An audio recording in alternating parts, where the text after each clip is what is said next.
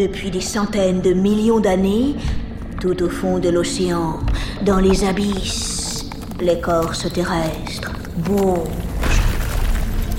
Trois petits centimètres par-ci, deux petits centimètres par-là. Les plaques océaniques et continentales se déplacent. Elles s'éloignent, elles se rapprochent, elles se chevauchent. Ainsi sont apparues avec le temps d'immenses montagnes sous-marines, aussi hautes que les Alpes et les Pyrénées. On les appelle les dorsales. Les dorsales parcourent le sol de tous les océans du globe et elles crachent de la lave bouillante venue tout droit du centre de la Terre.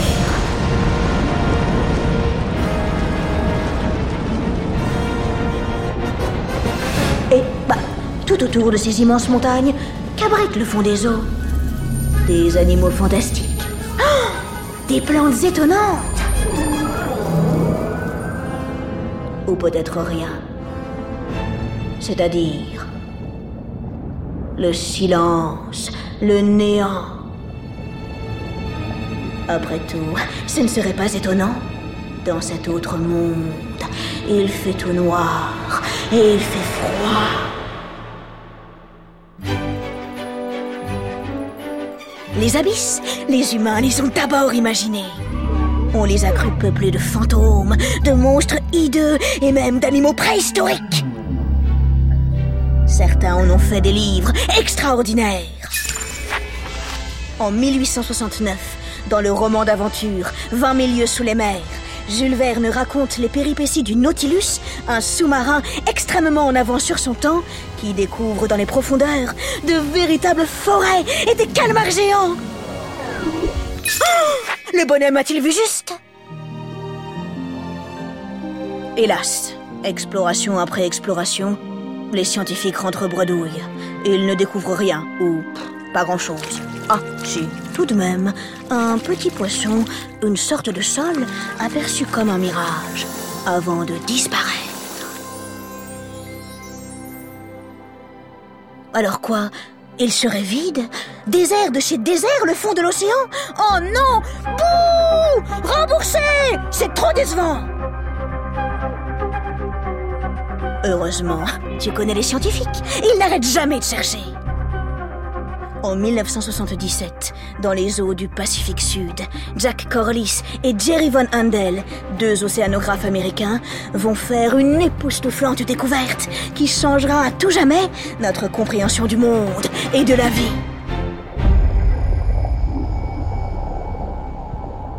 Eh oh Y a quelqu'un dans les abysses? C'est la grande aventure de cette odyssée. Attention mes bichons, je vous préviens, ça va glouglouter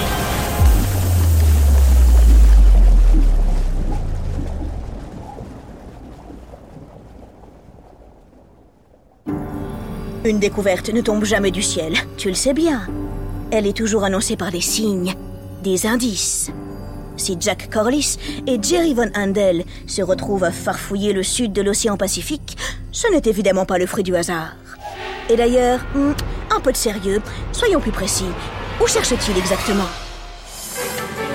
Au large de l'équateur, sous les merveilleuses îles Galapagos, à environ 2600 mètres de profondeur, se cache une dorsale qui intéresse beaucoup les scientifiques. En 1976, grâce à une sonde sous-marine téléguidée, une équipe américaine y a découvert un étrange phénomène. Regardez les données transmises par la sonde. C'est bizarre. La température de l'océan change tout à coup. Pas de beaucoup, mais tout de même, c'est étonnant. Pourtant, il n'y a aucune raison. À moins que... Ah mais oui, bien sûr. Il doit y avoir quelque part des sources d'eau chaude. Des sources d'eau chaude À proximité d'une montagne sous-marine Voilà qui est intéressant Hélas, l'équipe n'a pas le temps de vérifier. Sans compter qu'il faudrait plonger et aller voir, et ils ne sont pas équipés pour. Ramener une preuve de leur existence, c'est la mission de nos deux océanographes. Jack et Jerry prennent le large à bord du Knorr le 8 février 1977. L'expédition va durer sept semaines. Ça paraît beaucoup, mais ça fait une semaine de moins que les grandes vacances d'été. Tu en fais chaque année l'expérience, tu sais comme le temps file. En fait, c'est infiniment court. Heureusement, les deux océanographes partent avec une équipe de choc. Et puis, ils ont du matériel à la pointe de la technologie. Des radars, des caméras et un sous-marin qui s'appelle Alvin. Génial Ils seront tout à la fois sûrs et au fond de l'océan. Impossible que ces sources d'eau chaude leur échappent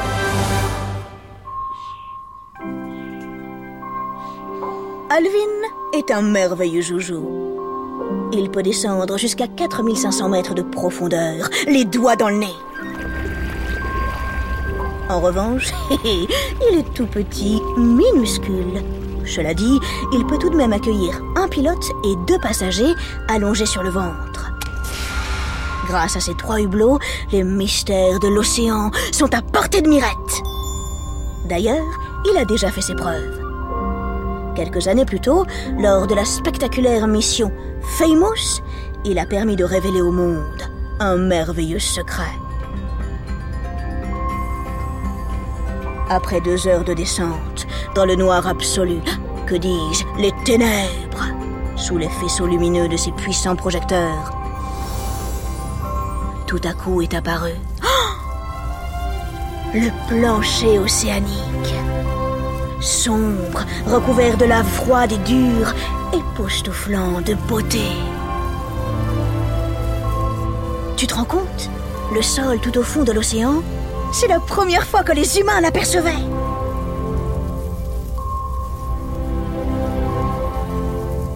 Alvin va-t-il porter chance à nos deux océanographes? En tout cas, ils croisent les doigts et même les orteils, paraît-il. Ça alors, mais comment font-ils pour marcher? Après quatre jours de traversée par très beau temps, le Knorr arrive enfin sur le site de l'exploration. Le capitaine fait du très bon boulot. Il réussit à positionner le navire pile poil au-dessus de la fameuse dorsale des Galapagos. Durant les premiers jours, les scientifiques recueillent et analysent tout un tas de données. Enfin, l'action peut commencer.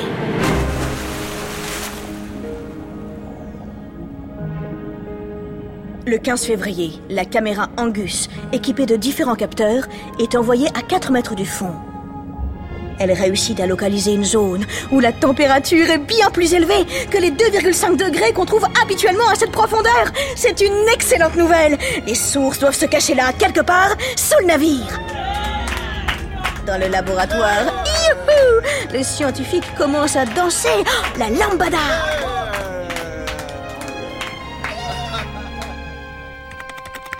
Le lendemain, l'équipe visionne le film rapporté par la caméra Angus.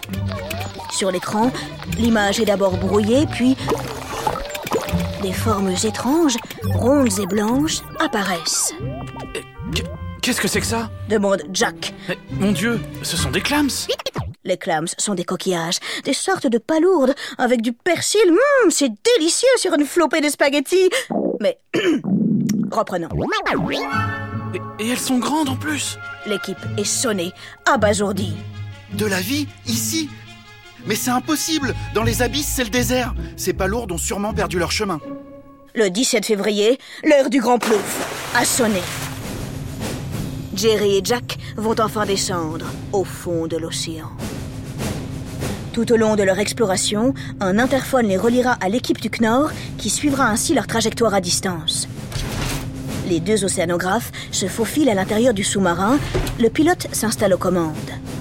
Vous êtes prêts? Bon, vous avez vu, c'est tout petit ici. Alors j'espère que personne n'a touché au cassoulet hier soir. oh non, franchement, c'est pas vrai. Ce qu'il est lourd. J'ai honte pour lui. Heureusement, c'est un grand professionnel. Knorr, ici Alvin. On est prêt. Bien reçu Alvin. De notre côté, tous les voyants sont au vert. On a vérifié vos batteries. Tout est OK. On va pouvoir vous mettre à l'eau. Bonne chance les amis. 3, 2, 1, c'est parti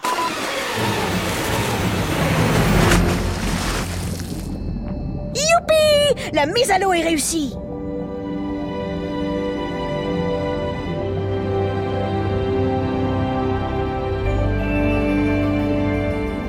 Lentement, Alvin s'enfonce sous l'océan.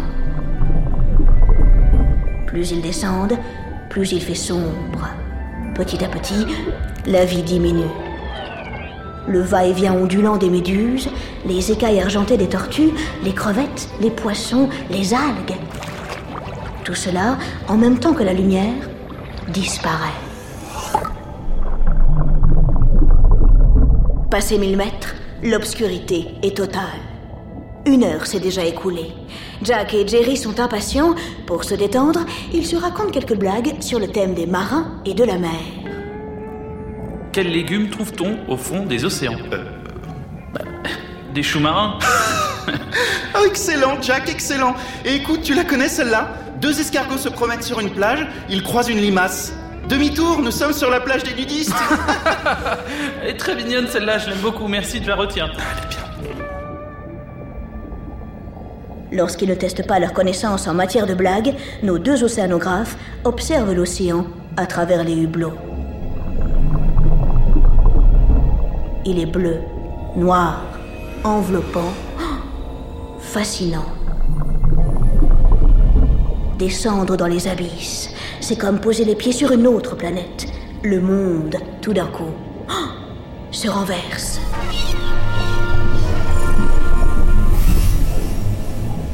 Ça et là, ils croisent du regard d'étranges bestioles gélatineuses et lumineuses.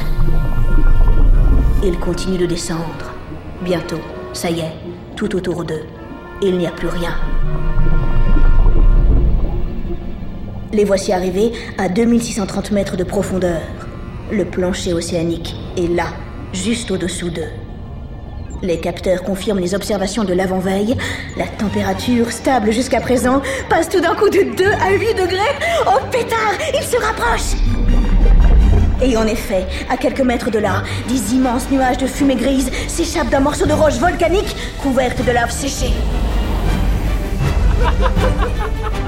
Les deux océanographes frissonnent et gloussent même. Sapristi Auraient-ils trouvé leur source? Mais alors Quoi? Bah, Ça veut dire que... Ça y est, c'est la fin de l'Odyssée? C'était ça l'incroyable découverte? Non, non. Attendons deux petites secondes. Nous voyons des clams, des centaines de clams entre les rochers. S'exclame tout d'un coup Jack en s'adressant à l'équipe du Knorr. Et attends, ce n'est pas fini. À travers les hublots vient d'apparaître un merveilleux, un foisonnant tourbillon de vie. Des moules géantes, des crabes, des vers immenses et lumineux, des poulpes. C'est bleu, c'est vert, c'est rouge et même violet. La nature, tout autour d'eux, danse le plus fascinant des ballets.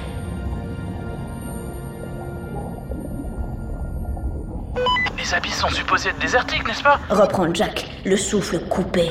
Eh bien, c'est plein d'animaux ici. Les deux océanographes ont les larmes aux yeux. Ils n'en reviennent pas. Parmi ces merveilleux animaux aquatiques, il y a même des espèces inconnues. Certaines ressemblent à d'immenses spaghettis rouges et blancs ou des pissenlits. Tout doucement, Alvin s'approche de la fumée grise. À l'aide du bras articulé, le pilote insère la sonde de température à l'intérieur d'une fissure.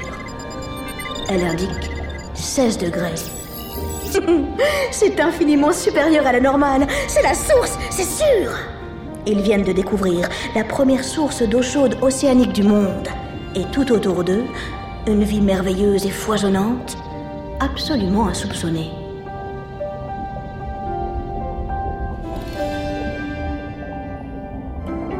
Cette fabuleuse découverte bouleverse toutes les certitudes des scientifiques de l'époque. C'est une bombe, une révolution. Là où on croyait la vie impossible, la vie était bel et bien là. Passé l'émerveillement, une grande question se pose. Comment la vie a-t-elle pu se développer à 2600 mètres de profondeur sans lumière? Jusqu'à présent, on croyait le soleil absolument essentiel.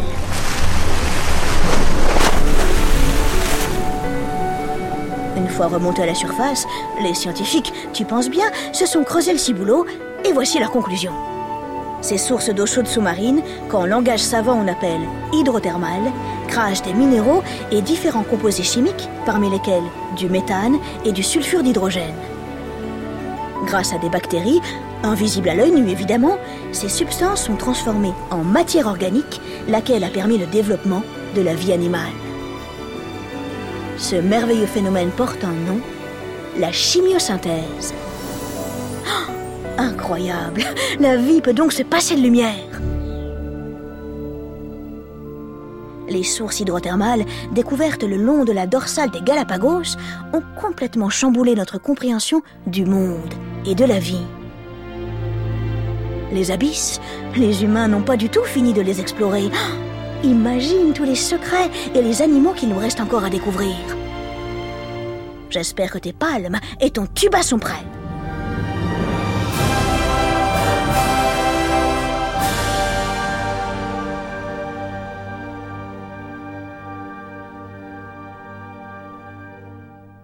Les Odyssées est un podcast original de France Inter.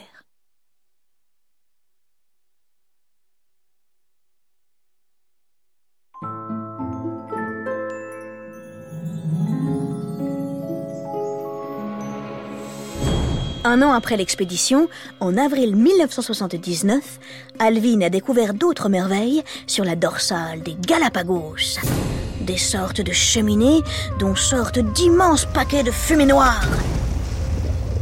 On les appelle les fumeurs noirs. Il s'agit de sources d'eau chaude un peu particulières. Leur température peut atteindre 370 degrés. Oh, L'océan, oh, quel mystère